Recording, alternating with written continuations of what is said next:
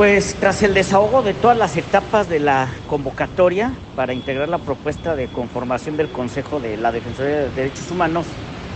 pues finalmente se persiguió transparentar, socializar y pues que se pudieran integrar los mejores perfiles. Para ello, pues finalmente desde la convocatoria se estableció un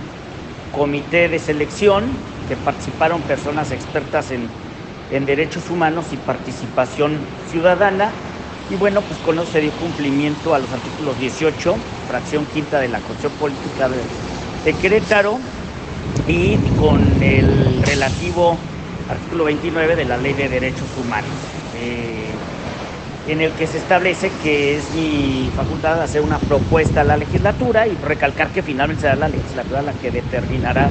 la elección o no. En este sentido, pues el comité de selección se conformó por Israel Hernández, eh, presidente de la Comisión de Derechos Humanos de, Morelos y, de la, y presidente además de la Federación de Organismos Públicos de Derechos Humanos.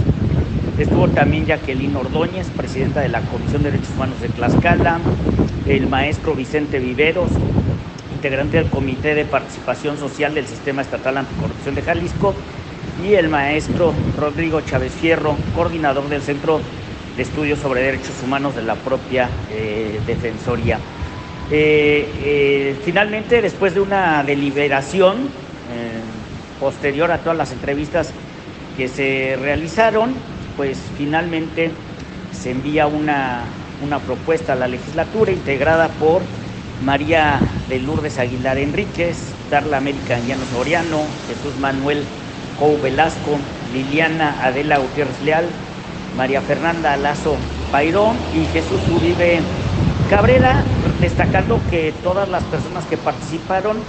pues eh, acreditaron sobradamente su conocimiento en la materia y la participación que han tenido en actividades de, de, derechos humanos. Nosotros por esta parte somos muy respetuosos de la soberanía de la legislatura para que finalmente eh, determine la aprobación o no de la propuesta enviada